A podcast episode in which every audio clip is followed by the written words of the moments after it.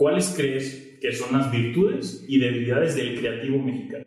La, la debilidad es el complejo de inferioridad. El somos mexicanitos. Eso te mata. Eso es, eso es un cáncer infinitamente más grande que un género. El, el creerte que por ser mexicano vales un poquito menos. Quizá vales más que el guatemalteco y el salvadoreño, pero vales muchísimo menos que el de Estados Unidos y mucho menos que el español y mucho menos que el alemán, qué decir de, de los nórdicos. Sí. Eso es el cáncer de cualquier individuo.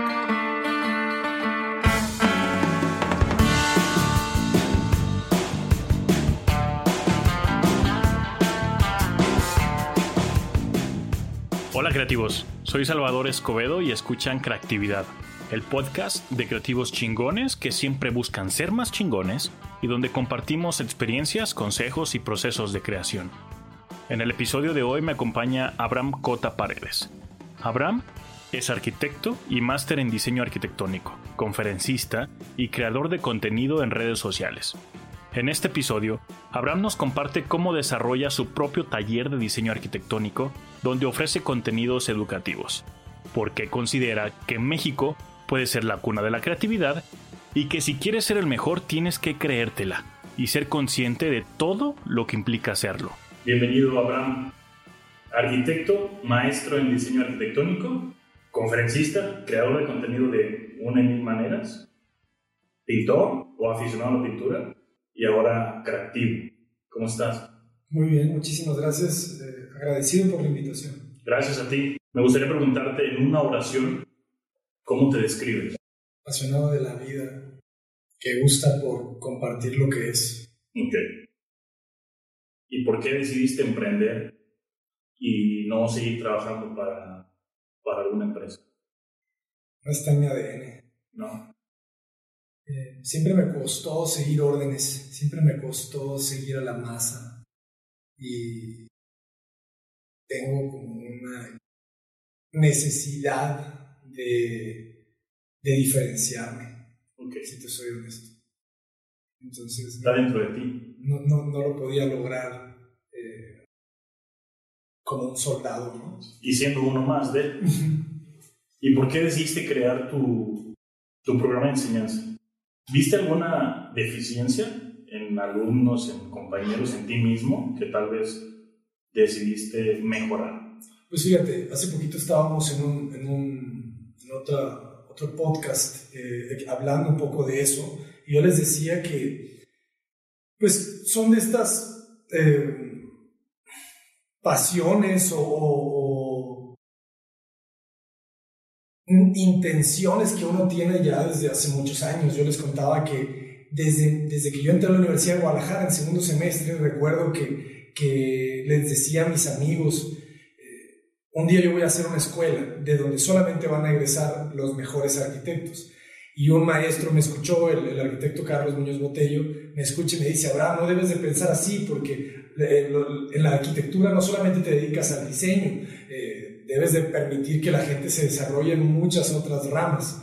Pero esa era la idea que yo tenía cuando tenía 17, 18 años, ¿sabes? Entonces, desde que me empezaron a enseñar a mí, automáticamente se me prendió un, un chip Sí. eh, que decía, pues yo quiero enseñar a otros, pero, pero con la mejor calidad.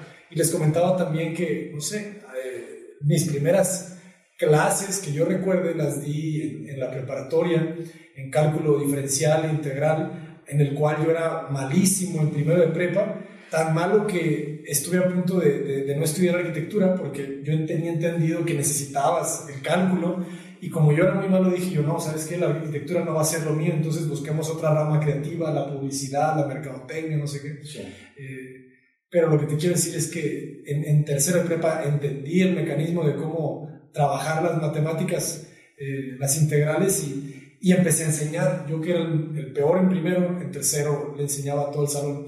Entonces, no sé, eh, como que tengo esas ganas, se me facilita eh, explicar de modo sencillo algo que puede ser más complejo. Entonces, tengo como esa capacidad de síntesis, okay. que si uno la analiza en mi obra se traduce. Sí, Entonces, eh, se me da ese, ese compartir de una manera sintética. Muy bien. Empezando en la Universidad de Guadalajara. Tú no eres de Guadalajara, tú naciste en Sinaloa. ¿Cómo llegaste a Guadalajara y terminaste en Guadalajara y decidiste emigrar, salir del país? ¿Cómo fue para ti el decidir, me voy? Pues es que yo siempre he tenido claro que, que el camino era la educación, ¿verdad? Eh, yo no soy de los que creen en estas estadísticas que no tiene correlación el nivel educativo con el nivel de, socioeconómico. Yo creo que sí. Yo creo que entre más estudies, eh, tienes más probabilidades de éxito en la vida. Simplemente es eso. Eh, entonces, yo tenía claro que, que, para empezar, si quería lograr grandes cosas en la vida, no me podía quedar en un pueblo de 300.000 personas. Es lógico.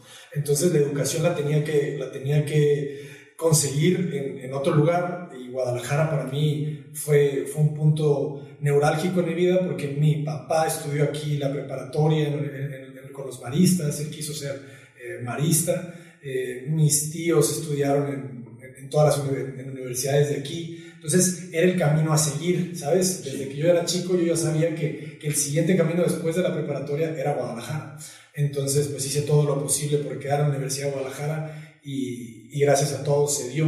Entonces, pero solamente era un paso, o sea, jamás fue la meta, ¿sabes? Iba más allá. Claro, o sea, yo siempre he tenido metas a corto, mediano y largo plazo. Eso me ayuda a estructurar mi, mi, mi camino. Entonces, pues después de la Universidad de Guadalajara yo sabía que seguía una maestría y una maestría en el extranjero era mi objetivo y al final las cosas eh, se dieron de una u otra manera y, y seguí con el camino, me fui a, Pamplona, estudié mi maestría y, y, luego el camino fue regresar y compartir lo que había aprendido.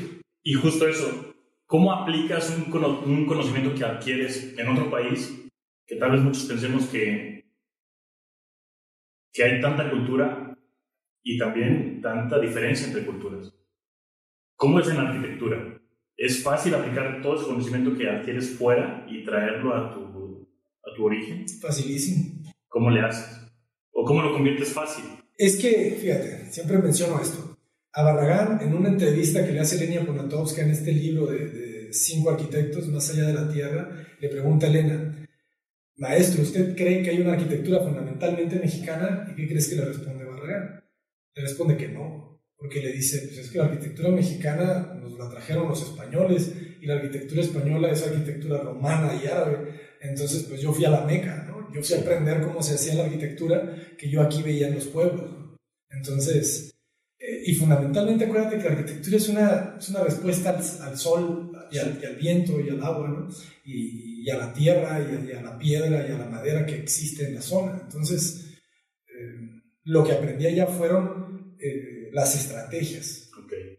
¿Y por qué consideras que, que puede haber mucha gente que te considera que traes o que tienes y desarrollas una arquitectura que no se había visto en México? Es que ellos no los conocen, pero no significa, que, no significa para empezar que no, que no estén.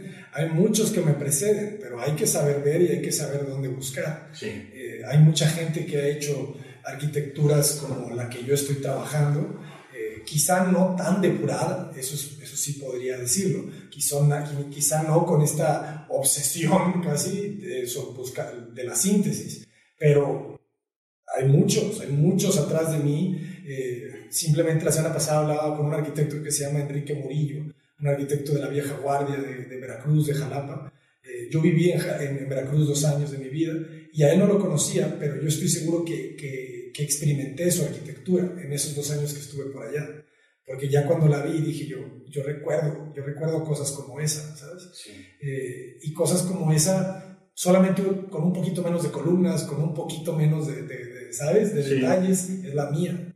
Eh, lo que yo aprendí en España, yo siempre les resumo esta, mi, aprendizaje con esta frase de Chillida que dice, todo se arregla quitando. Lo que yo he hecho es simplemente quitarle todo lo que pueda a mi obra. De acuerdo. Llegó un momento difícil en el que seguramente tú no te esperabas este cambio de, del mes de marzo que llegó a México. Seguramente tema empresarial pudo ser difícil o no, pero tema social fue difícil.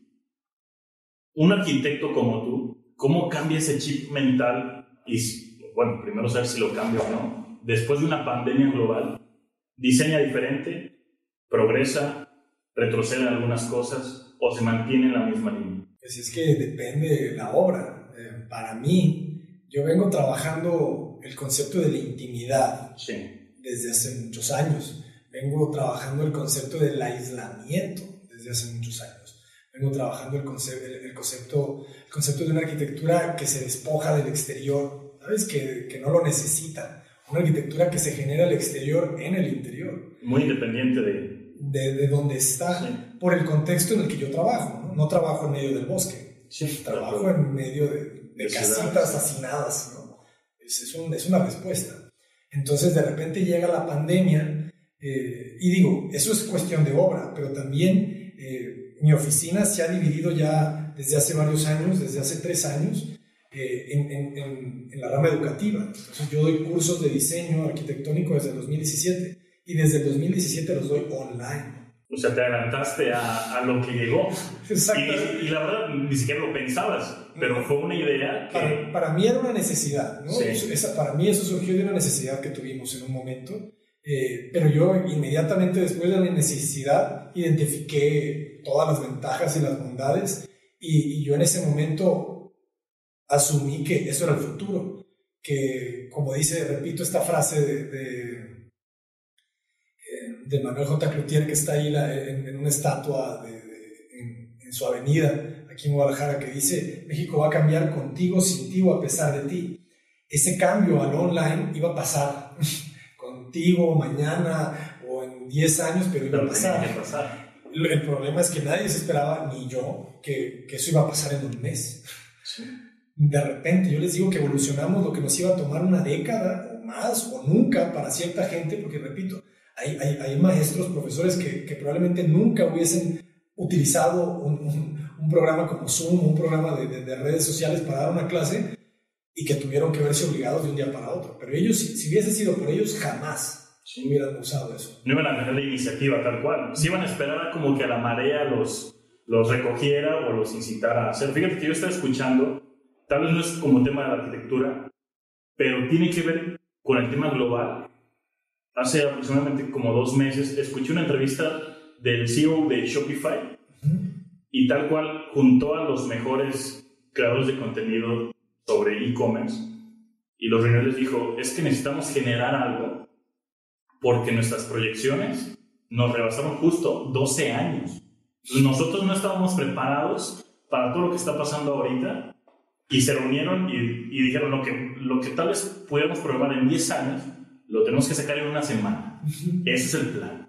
Y la verdad es que a todos nos pasó. Y eso es lo emocionante si sí, lo ves desde ese punto de vista. O sea, hay gente, digo, yo, yo he experimentado las dos caras de la pandemia. He experimentado la muerte y he experimentado el crecimiento. Sí. Y, y realmente, pues el crecimiento es triste, pero, perdón, la, la muerte es triste, pero necesaria. Y el crecimiento es, es motivador es motivador y, y, y, es como una ola, porque, porque si no nadas muy rápido te va a comer. Entonces ahorita nos encontramos, los que estamos creciendo, nos encontramos nadando eh, como locos. Eh, y obviamente, entre más rápido agarraste la ola, estás ya hay unos que ya se están deslizando rico, sí, ¿no? O sea, sin tanto esfuerzo, sin tanto... No, no, no, Jeff Bezos va, mira, o sea, lleva la ola, él va hasta adelante, ¿no? Él ya va en un barco como 100 kilómetros adelante que todos. Él va a gusto, ¿no? En su velero y nosotros vamos remando, pero arriba de la ola. ¿no? Sí, de acuerdo. En el tema de tu arquitectura, y es una pregunta que nos pedían que te hiciéramos, ¿cómo aporta la arquitectura introspectiva, que es la que tú desarrollas, a una convivencia social con el fin de evitar algún cierto, tipo de segregación entre alguna comunidad? Pues es muy interesante que lo analices, porque hay una frase de Carl Jung hace poco que, que, hablaba de, que para mejorar una sociedad primero debes de mejorarte a ti. ¿Y cómo te vas a mejorar a ti si, si, si tu arquitectura te expone a los demás? Entonces yo genero una arquitectura que te invita a la reflexión, que te invita a dejar el egoísmo, a dejar la envidia, ¿no? a estar viendo qué hace el otro, qué carro sí. tiene el otro. Te, te invita a, a, a, encontrar ese equilibrio, ¿no? de desconectarte de la vida en algún momento, de, de tu día a día, y de repente te encierras y te, y, y te invita a pensar. ¿vale? Te invita a trabajar en tu familia, te invita a, a, cultivarte, me atrevo a decirlo. Y, y, una persona que se cultiva es, es, más empática, ¿no?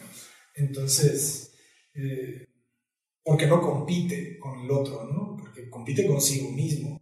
Entonces, me gusta pensar que mi arquitectura genera espacios de reflexión, espacios que te invitan a ser mejor persona para que cuando salgas de esas murallas... Seas tu mejor versión. Seas tu mejor versión.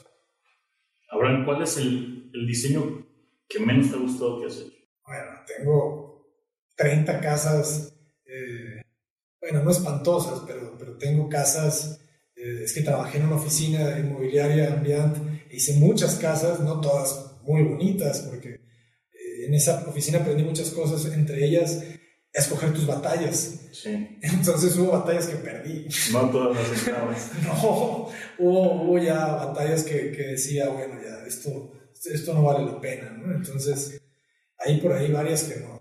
¿Recuerdas alguna que tenga alguna característica que digas tal vez, la verdad es que no, me, no tiene nada de funcionalidad, yo la veía bonita o agradable a la vista, mm. pero no me funcionaba para nada, o tal vez no aproveché bien la orientación. Digo, yo creo que todas, todas funcionan, eh, pero son menos bonitas porque pues, tienen gestos, no tienen materiales que yo no hubiera usado, tienen, no sé, cornisas que yo no hubiera puesto, eh, estructuras que yo no hubiera agregado, eh, pues muchas cosas, ¿verdad? Pero al final, yo siempre comparto una, una anécdota antes de explicar Casa para ver al cielo, que es la primera casa en la que realmente entiendo de qué se trata la arquitectura y se trata de responder al sol primero que nada. Y, y antes de esa casa, cuando yo regreso de España, un día en una farmacia me encuentro una ex clienta que yo le diseñé su casa, más no se la construí porque yo me fui y ahí se quedó alguien más, bueno, se la construyeron. Y, y ella me dice, Abraham, eh, todo muy bonito, la casa tenía un árbol al centro, había respondido al contexto, todo genial, pero me dice, pero la sala, comedor, es un horno, o sea, me pega el sol toda la tarde. Y yo recordé, y me recordé unos ventanales de piso a techo que les dejé viendo al poniente sin ningún tipo de protección. Y recordé y dije, sí, es cierto, ahí tuvimos un tema. Eh, que bueno, se pudo haber solucionado con, no sé, con, con, una estructura, ¿no? con un árbol, le dije, ponte algo para protegerte. Pero bueno, al final, al final mi error eh, o mis errores que cometía eran, era diseñar eh, con base en muchas cosas antes que en el sol. Sí. Y eso ya no me pasa. Muy bien. ¿Y cómo inicias a diseñar? Me queda claro que te gusta arrastrar, dibujar, trazar. ¿Ese es tu primer paso? Pues me gusta... A, veces hago un par de secciones, eh, trato, de, trato de, dibujar el terreno, si es plano, si no es plano. Eh, yo les digo que a mí me encantan los límites, porque entre más límites me den, yo, imagínate que, yo ayer estaba viendo un documental de Mies, de Mies van der Rohe, eh, que hablaba de, de, que él buscó, tenía una frase que le gustaba, dice Galeano, que era, yo no, yo, yo, no quiero inventarme en cada proyecto. o sea, él, él más bien lo contrario, él buscó repetirse en cada proyecto porque buscó un sistema, buscó un sistema que le permitiera a él diseñarlo todo con la misma estrategia. Y, ayer que lo veía y decía yo, es que mi arquitectura no es nada, bueno, más bien, eh, formalmente, o sea, no, no la verías miesiana si no ves el vidrio por todos lados, de alguna manera, pero es muy, muy miesiana, porque yo trato de resolverla con la menor cantidad de movimientos posibles. O sea, Mies trabajaba con planos, planos en el sentido longitudinal y, y, transversal. Entonces, yo respondo a eso, pero después se lo cargo con toda la arquitectura Le Corbusiana, que después es Alto, que después es Barragán, que es Sisa. Eh, pero estoy buscando un sistema, ¿sabes? Estoy buscando un sistema. Entonces, para encontrar un sistema, tienes que tener eh, tus, tus, tus, estrategias, obviamente, tus combinaciones, eh, y, ese, y, esas combinaciones para mí se, se, vuelven como algorítmicas, ¿no? como respuestas definidas a un problema, eh, a un problema específico. Entonces yo voy respondiendo a esos problemas, que esos problemas son las limitantes del terreno, la orientación solar, el programa, los metros cuadrados, eh, límites de alturas, eh, límites de, no sé, de vistas. Entonces, yo lo que hago primero, antes de tirar líneas, es analizar el problema, analizar qué está pasando por todos lados, analizar y tratar de limitarme, tratar de, yo les digo que sí, la hoja en blanco es, es aterradora porque todo puede ser y no me gusta eso y está mal que te pase eso. Cuando todo puede ser, es que no has investigado lo suficiente. Sí, de acuerdo. Ajá. Entonces, tienes que hacer tu análisis correcto eh, y empezar. A mí me gusta mucho dibujar el terreno y empezar a rayar el terreno por los lados. Por dónde me pega el sol, por dónde sale, por dónde entra, qué tengo a los lados, el terreno si es baja, si sube, eh, es más largo, es más profundo, cuánto tengo que subir, las, siempre restricciones, hasta dónde puedo construir, cuántas recámaras, los volúmenes, cuántos metros me quedan. Entonces poco a poco me voy limitando, me voy limitando y, y me quedo pensando y pensando, ¿no? Como dice Barragán, hay que pensarlo más. O sea, sí, hay, que, hay que tratar de meterlo, ¿no? Como esa procesadora que entre más ágil te vuelvas, eh, más, más rápido sale. Eh, y, ya después, nada, secciones. Yo siempre digo que tiene que haber una sección interesante que, que refleje el, la intención del proyecto. Eh, cuando tienes una sección interesante, empiezas a, a trabajar buscando esa sección, buscando esa sección. Eh, y ya después son plantas, plantas, plantas, plantas, plantas, plantas. De repente otra vez una sección y después plantas, plantas, porque tienes que configurar el espacio. Al final lo que hacemos los arquitectos es configurar espacio, ponerle límites, ¿no? Entonces, una vez que ya el espacio funciona y a través también, eh, esta, esto no lo he mencionado nunca, M, MVP, Minimum Valuable Project. Esta, esta fue, este es un concepto que utilizan los programadores, que me lo pasó un cliente que es programador, eh, que es buenísimo porque sintetiza mi mecanismo de trabajo. Yo lo que hago ya últimamente es generar, el, hacer una propuesta con el mínimo esfuerzo. A diferencia de otros arquitectos que, que trabajan mucho y, y, hacen una propuesta y luego ya no la quieren modificar, yo hago al, revés. Yo, hago, yo trabajo poco eh, para generar una primera propuesta.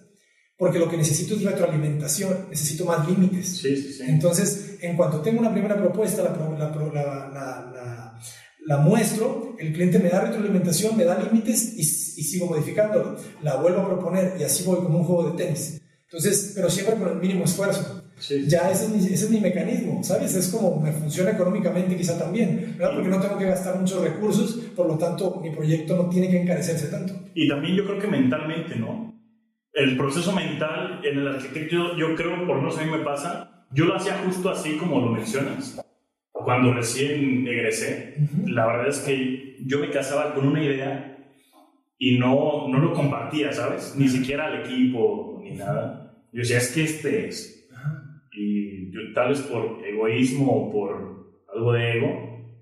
Y justo yo me di cuenta que me pesaba mucho el proceso creativo, porque terminando tal vez una jornada o tal vez la noche, mi cerebro no era el mismo para la siguiente propuesta o incluso para un proyecto distinto, porque como ya estaba muy casado con uno solo, eso implicaba mentalmente que me casaba con el siguiente, pero con el anterior. Entonces no lo podía soltar no podía soltar ni la estrategia, incluso las características del cliente no eran las mismas, pero yo quería seguir con el mismo. Y por esto digo mentalmente, porque a mí me pasó, tal cual me pasó. Tú lo supiste tal vez aplicar de una manera más rápida, pero a mí me costó mucho trabajo en ese sentido. Y cuando pintas, ¿cuál es tu proceso? Porque no es analítico. Bueno, creo yo, quiero pensar, que no, no es tan analítico como el que haces hora de proyectar o diseñar vivienda? Depende que esté pintando. ¿no? Si voy a, ¿Qué es lo que más te gusta? Si voy a pintar un elefantito, pues lo voy a dibujar primero y después lo voy a pintar. Eh, pero cuando pinto completo abstracto, no, cuando pinto abstracto, digo, busco proporciones. Yo tengo mucho el tema de, de lo primitivo, tanto en mi arquitectura, ¿no? toda mi obra, toda mi obra busca, busca, eh, busca ser tan pura, como lo primitivo, ¿no? antes de la contaminación. O sea, una cosa, por eso me encanta Juan Rulfo, porque escribe como, como habla un viejo de 80 años de, un pueblo de, de, Sinaloa, o de Jalisco, o de Michoacán. Habla, habla con, con el alma. Eh, entonces, así quiero que sea mi arquitectura y así quiero que sea mi pintura. Me, quiero que parezca que le pasó por arriba un caracol, ¿no? O un pez y, y rayó en la arena. Eh, entonces, pues yo trato de decir que pinto sentimientos. Entonces, cuando pinto abstracto. Entonces, si estoy feliz, van a ser rosas y blancos y azules. Si estoy un poco más triste, van a ser rojos, van a ser oscuros, van a ser pero siempre también con una estrategia que es el claroscuro. Ok. Pero ¿cómo es? ¿Te pones audífonos, te encierras? Tal vez, te, por ejemplo, para pintura decides en tu departamento, varía mucho como para diseñar. Me interesa saber eso. Yo trabajo en la soledad. Ok. Yo soy una persona eh, que, que, es adicto a la soledad, adicto en el buen sentido. Y eh, soy ermitaño, soy Zaratustra, soy eh, Grenuil del, del, del, perfume. Me encanta, me encanta enfrentarme a, mi mente, me caigo bien, como dice Polo Polo. entonces, mi proceso es así, mi proceso de, de, de, creación es en soledad. Yo trabajo, yo trabajo muy bien solo y, y, solo encuentro la paz, porque se trata de encontrar la paz, se trata de transmitir paz en tu obra. Y si, no es, si yo no estoy en soledad, no me encuentro en paz. Entonces es, es complejo porque somos seres sociales. Por eso el Internet cae muy bien, porque me permite estar al mismo tiempo solo y al mismo tiempo con todo el mundo. Sí, justo y el equipo no, no me va a dejar mentir, a mí me pasaba que yo soy no tan solitario, pero sí, soy muy reservado. Para que te des una idea, ni siquiera como fotos de perfil donde salga yo, ¿sabes? Y eso es de, de, tiempo. Y cuando empezamos esto, yo me di cuenta que tal vez el comenzar este proyecto se acabó un poquito de lo que yo no quería o lo que no estaba acostumbrado a, a mostrar. Que no tiene nada de malo, ¿no? Tal vez estar... Es personal, es, sí, sí, es un tema personal. Y me di cuenta que no está mal, ¿sabes? Yo me senté como culpable en el tema de conmigo mismo, de no, es que tú has seguido esta línea, no puedes, no puedes ser alguien que, que a lo mejor los demás, los demás pueden pensar que no eres, porque tus conocidos saben que no te gusta salir en cámara, que no te gusta tu voz, ¿sabes? Y justo me pasaba como tú. Ahora, ¿Te has enfrentado a críticas cuando dices, es que yo soy solitario, pero tal vez generas contenido, miles de contenidos al, mes? ¿Qué opinas de esa crítica? ¿Te mueve o, o solo la chequeas y... La crítica negativa, el hate. Eh, bueno, el, hate tiene su historia. El hate, pues como todo, cuesta trabajo acostumbrarse. Eh, y hay que pelear contra el hate, no hay que dejarlo, porque si lo dejas es como un cáncer, yo creo que puede crecer y, y quizá a largo plazo, a largo plazo la, la honestidad y el valor eh, siempre va a, a prevalecer, siempre, siempre. Pero a corto plazo, ese cáncer se lo puede comer y te puede comer a ti. Entonces uno tiene que entrenarse mentalmente a ser fuerte. Tienes que entrenar la mente y tus redes también tienes que entrenarlas combatir contra ese cáncer. Eh, porque mientras tú confíes en tu valor, la gente lo va a notar, pero también tienes que demostrárselo. Entonces tienes que hacerte valer, ¿no? No puedes dejar, eh, no puedes dejar que abusen, ¿sabes? Porque yo siempre les digo, mis medios de comunicación masiva eh, no es no es un medio de comunicación masiva público, ¿sabes? Sí. O sea, que me odies está bien, yo no controlo, o que no te caiga bien, o que me tengas envidia, yo no puedo controlar eso, eso depende de ti. Pero lo que sí puedo controlar es que no te anuncies en mis redes. Entonces, yo mis redes las controlo. Yo mis redes no me gusta algo, ay, adiós, adiós. No, que la censura. ¿Cuál censura? este, es decides, ¿no? Este, este, es un mecanismo de expresión mía, no es un medio de comunicación pública, ¿no? No es la obra nacional. Esto es una red que yo he construido para comunicar mi obra, mi mensaje. Y, y la gente que comule con ese mensaje, bienvenida sea. Y la gente que no, no pasa nada, váyanse para otro lado, no contaminen mis, mis medios, ¿no? Eh, si quieres hacer una página eh, odio al arquitecto o, no sé qué, bienvenido, pues hazla, ¿no? O sea, Pero no quieres que te voy a dar like ni te voy a poner. Claro, la voy a compartir. Sí, Oye, Abraham, ¿y ¿Al día de hoy delegas procesos creativos o en, o en tu oficina tú eres el encargado? No, digo, obviamente cada oficina tiene un, mecanismo. Ayer que veía la conferencia de Galeano sobre, sobre Mies, hablaba de Peter Behrens y Le Corbusier trabajó con Behrens al mismo tiempo que Mies y al mismo tiempo que Gropius y al mismo tiempo que Audo, no sé quién es. Eh, y, Le Corbusier decía, es, es un tirano, refiriéndose a, a, a Berens, es un tirano que, que, toma más trabajo del que puede realizar. Eh, entonces solamente busca dinero y no sé qué. Entonces yo digo, eh, mi mecanismo es, en mi oficina solo diseño yo, solo.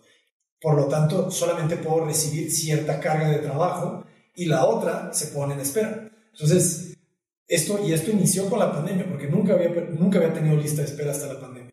Entonces, en la, en la, ahorita tengo tengo una lista de espera de, de, dos proyectos, eh, pero nunca había tenido. Entonces yo siempre les digo a los clientes, eh, la relación calidad, precio y tiempo, pues tú sabes que no puedes tenerlo todo. Sí. Yo no cobro tan caro como otros arquitectos de México, eh, pero, pero quizá me tardo más, ¿verdad? Sí. Pero la calidad sube. La calidad es, es lo más que te puedo dar. ¿no? Yo, yo lo que sí tengo claro es que soy un creador de contenidos, me gusta compartir, pero la calidad de mi obra, de eso depende el éxito de mi vida.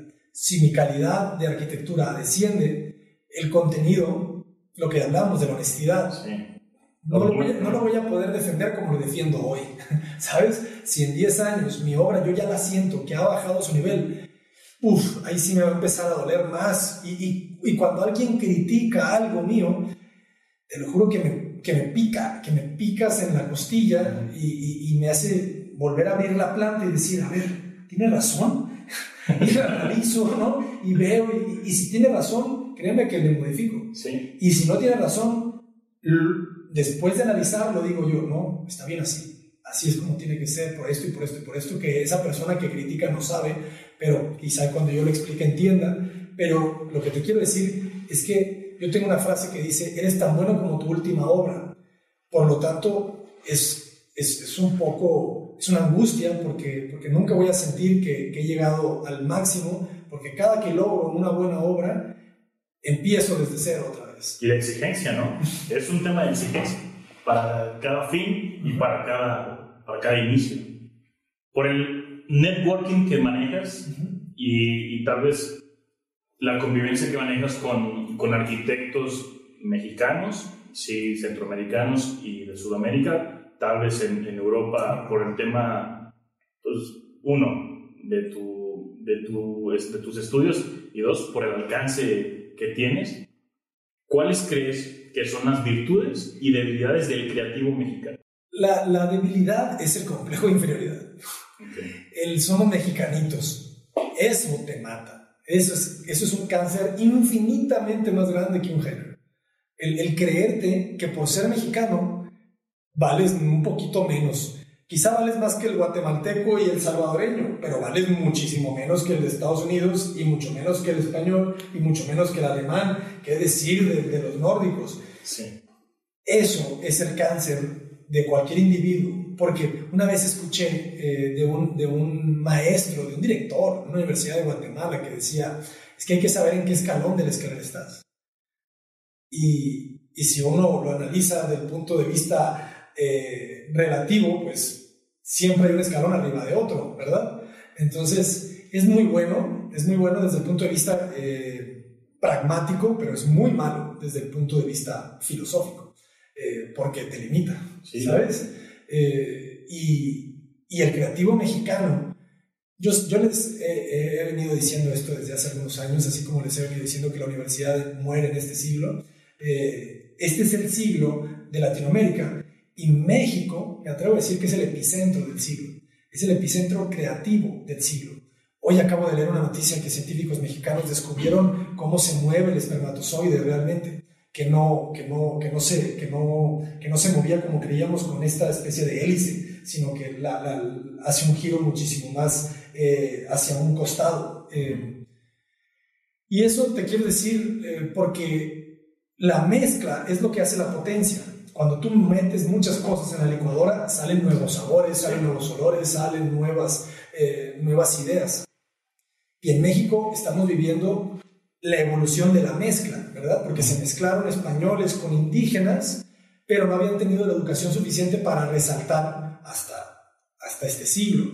porque antes solamente eran los más ricos, los que tenían acceso a la educación. Entonces, si tú analizas los grandes personajes del siglo pasado, los, los que tú me digas, ¿verdad? Los Diego Rivera, los Tamayos, los, los Saludowski, los son, son pura gente de, son pura gente de alta, ¿no? Pero ahorita, como la educación ya ha permeado a capas más inferiores, como la mía, ¿no? Yo soy mestizo completamente, tengo eh, abuelos, tengo más bien bisabuelos españoles o, o, o bisa, ¿no? Tatarabuelos. Entonces, lo que te quiero decir es que no los tengo en, mis primeras eh, tres capas o cuatro capas de ADN, los tengo más atrás. Entonces, yo ya tengo mucho otro mestizaje. Por eso te digo, o sea, la, generación que viene conmigo, la tuya, eh, las que nos están escuchando, las nuevas, esos son esas son las personas que van a darle forma al siglo XXI. Y, ¿Y por qué creo que está en Latinoamérica? Porque aquí está la necesidad. Y la evolución la genera la necesidad. Cuando no tienes necesidad de nada, no hay nada que hacer. Y te quedas. Claro, si tú tienes 10 mil pesos eh, en la cuenta cada mes sin hacer nada, es muy difícil que hagas algo más.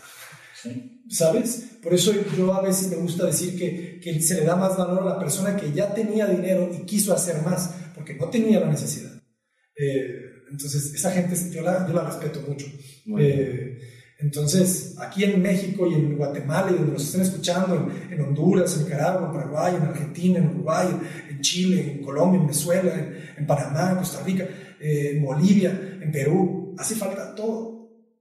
Entonces tú combinas la necesidad con el mestizaje y con la educación, hervidero de de cosas positivas. Esa consideras que puede ser la fortaleza, la necesidad existente en una comunidad como la nuestra. Exactamente, tenemos mucha necesidad y gracias a, gracias a, a Cronos, al Dios del tiempo, tenemos internet, crecimos en el siglo XXI, 2020, que yo siempre les digo, vivimos en el pasado. Ustedes analicen cómo ven el 1920, es la prehistoria. Así van a ver esto nuestros, nuestros nietos, bisnietos. Es, en el no te tocó la pandemia, ¿Qué, qué, cómo fue? Estamos viviendo la prehistoria. Entonces, vamos a darle forma a la historia. Yo sé que, bueno, no sé cómo tú seas, si te consideres modesto o no, pero ¿en qué momento te diste cuenta que eras bueno en lo que haces? Un, primo me lo preguntó, Fernando, saludos Fernando, eh, me lo preguntó hace como unos meses. Me decía, ¿cómo te diste cuenta que eras bueno? Eh, eso ya se sabe, con eso se nace. O sea, tú naces sabiendo que tienes algo, pero nadie lo ve. y, y, yo me acuerdo que yo estaba en la Universidad de Guadalajara y decía, ¿cuándo alguien se va a dar cuenta que soy bueno? ¿Cuándo alguien se va a dar cuenta y va a decir, Abraham, ten una beca para que te vayas a estudiar al extranjero? Nunca pasa. Nunca nadie lo ve hasta que se los demuestras. Pero tú lo sabes. Depende de ti demostrarse. Ok, muy bien. Esta es una pregunta que, que tal vez saca de onda arquitectos que no tengan es como la experiencia o no tengan la mentalidad que traes.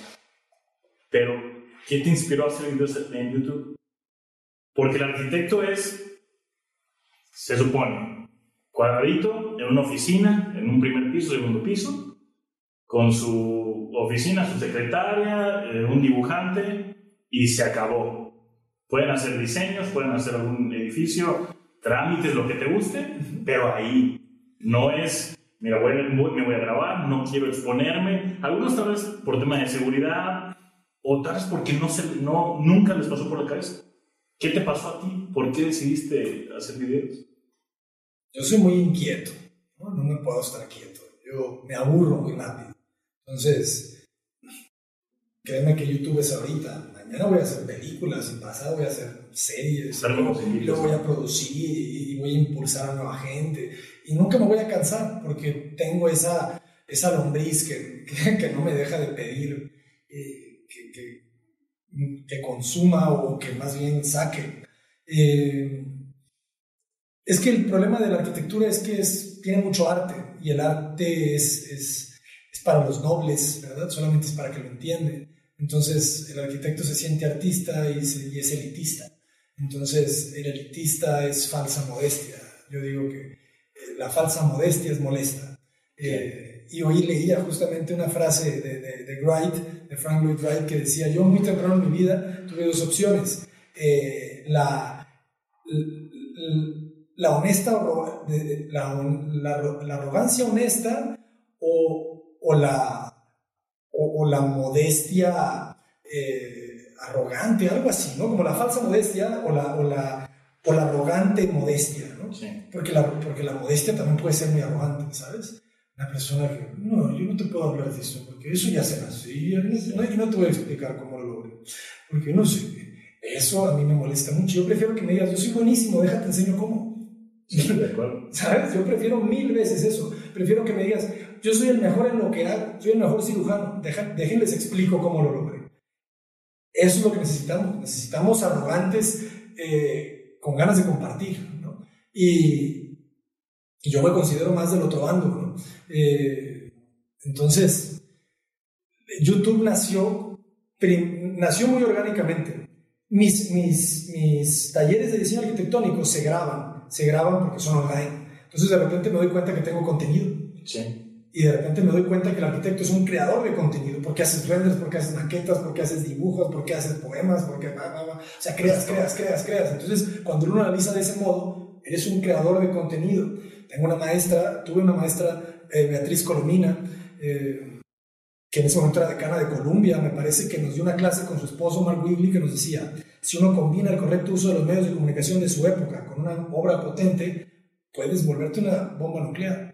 Eh, a mí esa idea nunca me dejó desde la maestría, entonces yo entendí que las redes sociales combinadas con, con una obra potente, claro, es la bomba. Es la bomba, entonces pues he ido leyendo las redes y cuando empiezo a dar cursos me doy cuenta que, que hay contenido de buenísima calidad ahí, lo empiezo a compartir eh, gratuitamente en los canales de YouTube y en YouTube se empieza a llenar de, de horas y horas y horas y horas de cursos, eh, pero todo se desata un día que hago hago en, mi clase de, de, la Escuela Superior de Arquitectura de la universidad, hago dos secciones explicando dos aproximaciones a un mismo proyecto.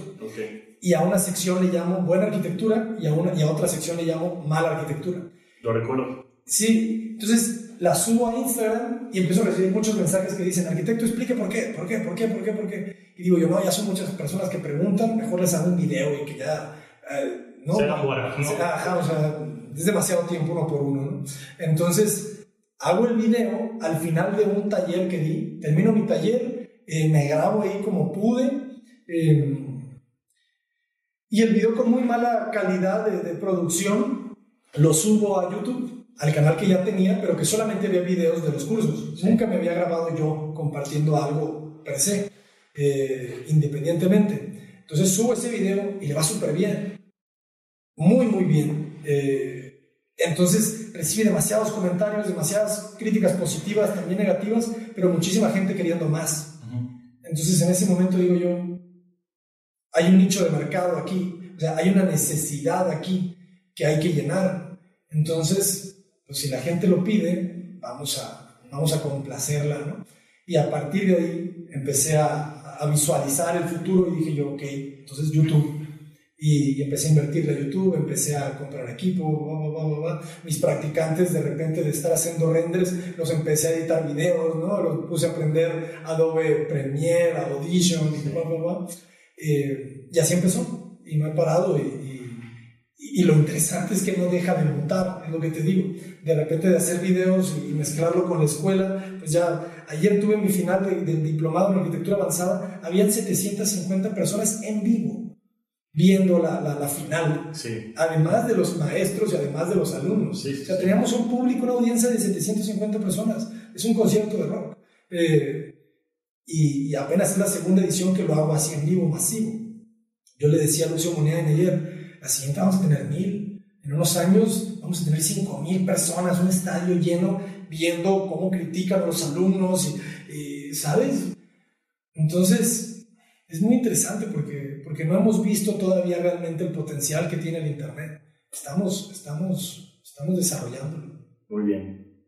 Si tuvieras que darle tip o recomendaciones a, a personas que tú les quisieras ahorrar un poquito el camino, hacerlos un poquito más fácil de digerir, ¿cuáles serían esas acciones o líneas que tú recomendarías para trascender como arquitecto? tomar una decisión, porque el camino no es fácil, si no todo el mundo llegaría. Entonces, primero que nada tienes que definirte. En la vida lo más importante es definirse. qué bando eres, qué es lo que quieres, hacia dónde vas. No sabes a dónde te va a llevar ese camino, pero sabes cuál debe de ser. Entonces, primero que nada, definirte em, y definir si realmente es lo que quieres, porque esto requiere sacrificios. No cualquiera está dispuesto a sacrificarse. Y no cualquiera está dispuesto a sacrificarse a este nivel. O sea, porque hablamos del, máximo nivel. O sea, ¿cuánta gente llega a las Olimpiadas? Muy pocas. Hay, hay, algunos que llegan a la Olimpiada Nacional, hay otros que llegan a, a, los Panamericanos, hay otros que llegan al Mundial, pero a la Olimpiada... Pocos. Bueno, ya llegaste a las Olimpiadas, pero pararte en el medallero. Que nada más hay tres. Ajá. O sea, de todo el mundo. Y ahora, después del medallero, pararte muchas veces en el medallero. Sí. Llegar a ese nivel de, de, decir, otra vez estoy aquí, ¿no? viendo cómo sube la bandera. Eso es a lo que yo quiero llegar. No he llegado. Pero, pero lo que te quiero decir es que llegar a ese nivel, pues tú ponte a analizar a mí cuando me preguntan qué leo, qué veo, qué... Pónganse a ver biografías. Pónganse a leer biografías. Porque ahí es donde encuentro la inspiración más grande de cómo gente llega a ese nivel y, la, y el común denominador es la pasión, la obsesión y la exigencia, ¿no? la autoexigencia, la, la determinación, la disciplina. Yo les digo que más que el talento es la disciplina, porque la probabilidad aumenta por cada fracaso que, que obtengas. Entre más fracasos tengas sobre una misma meta, la probabilidad de que en la siguiente lo obtengas es mayor, es mayor, es mayor. Entonces, eh, les, les, comentaba esta anécdota de un amigo que me decía que su abuelo eh, toda su vida compró el mismo boleto de lotería. Eh, no se lo sacó hasta, él me comentaba, no sé si sea verdad o mentira, pero semanas después que se muere, cae el número. Entonces, lo único que, la, única, eh, el único obstáculo entre tú y tu meta es el tiempo, si eres disciplinado. Entonces, obviamente, entre más talento tengas, más rápido, más probabilidades tengas, ¿verdad? O sea, si yo quiero ser el mejor corredor del mundo y tengo unas piernas de 1,70 y cada pierna pesa 40 kilos, no sé, 30 kilos, no sé, o sea, pues tengo, una, tengo un motor ahí que me va a impulsar más rápido. Si soy chiquito o si soy gordito, pues me va a costar más, ¿verdad? Pero al final la disciplina va a ser que llegue. Eh, entonces, la recomendación es esa, la recomendación es primero, se, primero definan si lo quieren, primero. Y si sí lo quieren, háganse un plan a corto, mediano y largo plazo eh, y empiecen a, estructurar cómo lo van a lograr. Porque yo, yo desde que entré a la universidad, yo ya sabía que seguía la maestría. Yo ya estaba adelantado, a, estaba adelantado al siguiente paso siete años. Yo entré a los 17 años y a la maestría me fui a los 24, o los cumplía ya, o no, o sí me fui a los 24. Entonces, ¿cuántos son? Siete años. Entonces, yo ya sabía qué quería hacer siete años antes. yo les digo siempre que lo más común en las personas es pensar a corto plazo, pero muy corto. O sea, la gente lo que quiere es, ¿qué vas a hacer el fin de semana? Resultados. ¿Qué voy a hacer el fin? ¿Qué voy a hacer en dos semanas? ¿A dónde te vas a ir de vacaciones en, Semana Santa, en el verano? Los más ambiciosos están pensando en irse en el otro verano, están pensando que se van a ir a, hacer unas, me voy a trabajar a Canadá o, o después voy a hacer esto yo no soy ni, ni al fin de semana, ni a esto, no, yo, me iba siete años, ¿no? Y, y, deja tú, o sea, yo en mi mente inocente, a mis 17 años, ya visualizaba cómo va a ser mi futuro largo plazo, largo, largo, 40, 50, 60, 70, 80, al menos en lo profesional, ¿no? Porque ya en lo personal, ahí sí les digo, jóvenes, ahí no, hagan lo que hagan, cuando no depende de ustedes, déjense ir como una hoja en el río. Eh, pero lo que sí dependa de ustedes, eh, tienes que remar. no, nadie más, no depende, solo depende de ti, no esperes que alguien más te venga a hacer la chamba que... Es muy raro que alguien llegue y te diga, oye, eres muy bueno, eres un genio, eh, vente para acá, aquí te vamos a pagar todo. Sí, de acuerdo. Eso nomás le pasa a ese niño genio de Luna. Saludos al niño genio. Saludos al niño genio. Que alguna vez lo vamos a tener acá. Eh, eres un ejemplo a seguir. Por favor, demuestra que puedes ser presidente. Ojalá. Pasamos a las preguntas finales, Abraham. ¿Qué haces cuando no se te ocurren ideas para crear? El sistema me, me alivia de esas presiones. El sistema que he generado me alivia de, de querer inventar el libro negro en cada proyecto. Porque me vuelvo como una computadora. una computadora que tiene sus movimientos. Es como una computadora con la que juegas ajedrez. Nunca tiene el problema del ojo en blanco, porque si tú mueves a la izquierda, ella mueve a la derecha. Entonces, lo único es las ganas de querer sentarme, las ganas de, de enfrentarme al problema. Porque mientras no lo enfrente, soy el mejor. Pero cuando ya me siento, ya no soy el mejor. Hasta que lo demuestre otra vez. Entonces, la decisión de, volverte a probar a ti mismo es mi principal enemigo. Eh, pero, pero no, yo no tengo problema con hoja blanco porque mi sistema es generar, mostrar, rebotar, generar, mostrar, rebotar. Se va alimentando de todo. Exactamente, entonces llega un punto, antes a veces más rápido que, otras veces, eh, pero siempre llego con ese sistema y utilizando ya las combinaciones artísticas y, y, funcionales que tú vas desarrollando a lo largo de tu experiencia de estudios y de trabajo, pues me gusta tener mi, mi sistema. Muy bien. ¿A quién admiras? Uh, muchísima gente. Sí, pues, solo no tiene que ser realmente del gremio. O... Admiro muchísimo a Michael Jordan. Eh, ahora que salió su documental. Que su documental, digo yo de niño, es que yo, un niño como yo siempre busca modelos a seguir. Entonces, yo he admirado a mucha gente, a Jesucristo, a, Napoleón, a, escritores, a, cineastas, a actores, a, músicos, Kurt Cobain, eh, a futbolistas, eh, a, Maradona, o sea, a toda la gente que consigue grandes cosas, yo la admiro. Y, y me gusta a, políticos, ¿no? O sea, admiro, una vez me acuerdo que estaba chiquito y entré a un hotel ahí en Veracruz y, se abren las puertas del elevador y, estaba Ernesto Cedillo y, su secretario eh, Francisco Labastida y, ese personaje, eh, sea lo que tú quieras políticamente, pero no cualquiera llega a ser presidente. Entonces, el, enfrentarte a, a una persona que logra algo que muy pocas personas logran, merece mi admiración. Eh, quizá, no, quizá no mi respeto. Es diferente. Pero no fascinación, o sea, a mí me encanta y todos tenemos esa fascinación, o mucha gente tiene esa fascinación por gente como Hitler, gente como, eh, como por, por, tiranos, ¿verdad? Porque es como, ¿cómo lo logró? ¿Sabes? ¿Cómo lo logró? ¿Cómo logró engañar a tanta gente? Entonces, pues por eso te avientas documentales y libros, ¿no? Analizando cómo lo logró. Eh, entonces, admiro a Gandhi, admiro a Buda, admiro a admiro a, admiro a mis padres, admiro, admiro a la gente que es ejemplo para mí. Muy bien. ¿Cuál ha sido tu mayor error o fracaso? Pues errores, sí, sí, sí, porque yo siempre digo que una mala decisión te lleva a otra. Eh, pero más que errores, son, son oportunidades de crecer, porque cuando uno empieza a leer un poco de filosofía oriental, eh, el Tao Te Ching, que lo recomiendo siempre, el Tao Te Ching te habla de que no existe el, el, mal y el bien, ¿sabes? Sí. En la tierra, una vez vi caminando una perra con un conejo en la boca muerto, eh, y la perra no era mala porque se comió, porque mató al conejo. Más adelante, como a 10 metros, detrás de una reja, habían tres cachorritos. Entonces, obviamente, si uno lo juzga desde una perspectiva eh, desde la perspectiva de, los hijitos del conejo, pues mató a su mamá a la cárcel.